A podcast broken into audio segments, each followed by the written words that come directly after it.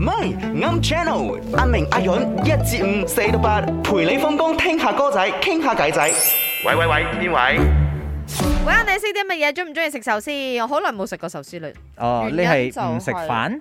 嗯，唔係啊，嗯，因為我好少出去食嘢啊嘛。哦咁、如果你嗌外賣翻嚟嘅話，佢唔係嚟俾稱咁，我有時會掹陣嘅。係係。我都要佢靚靚仔仔我咁樣。有陣時，咧，即係為咗貪平咧，嗰係啲商場嗰啲專賣嗰啲壽司我嗰都啲睺咧，嘅我。你等佢差不多閂門嘅時候，佢就劈價 噶啦。我哦我唔係講緊嗰 啲，我講緊50%啲即係誒櫃台式嘅，即係佢哦唔係餐廳嘅，唔係賣餐廳咗嘅就嚼嘅，係啊即係係啊口味偏重嘅，佢會加好多嗰啲或者味嗰啲沙或者唔同嘅哦嗰啲我都會睺嘅，OK， OK 但係嗰啲就一件一件嘅。一件一件。但係傳統嚟講或者回轉壽司你餐廳食嘅話，通係係一常碟兩件，嘅，點解咧？原因係咩咧？就係啊因為咧你可以一啖食一件阿。入 OK。B 咧就係營運嘅策略，嗯，收貴啲。C 就係方便可以分享。即係阿明一揀誒，又講我派趣先，然之後全部人揀 C，OK？你選擇係咩啊？星期五放工愉快啊！愉快哦明爺阿允，係嗯你好，係咯，我都話阿明係車大炮嘅。嗰日又話俾要俾水肥啊，答彩問題。 係咪？今日又咩呢？我就答佢嘅 C 嗯啦，我都認為係 C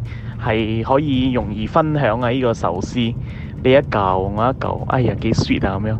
呢個係自己諗嘅係啫。咁先，啊咁佢啊你，咁開心做乜嘢？係咁先。你同佢一齊係咁先啊！係咁先，正確嘅答案係營銷策略啊。嚇？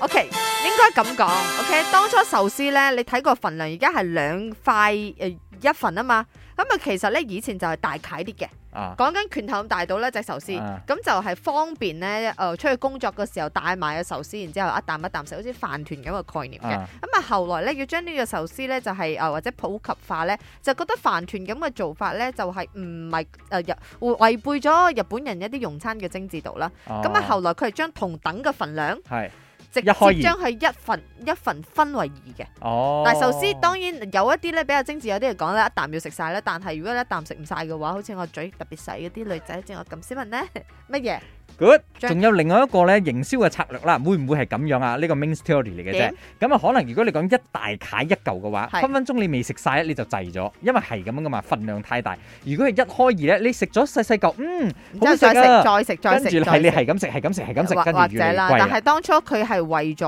呃方便攜帶成解食，而且以前嘅年代係勞工誒、呃、哦係勞力嘅工作多啦嘛，所以咧就會食好大塊嘅壽司啦係。啦所以今日咧我沉咗，唔好唔開心啊，因為你哋冚唪唥跟我一齊係啦沉啊。冇人答啱啊，係 B 啊，你識啲咩啊？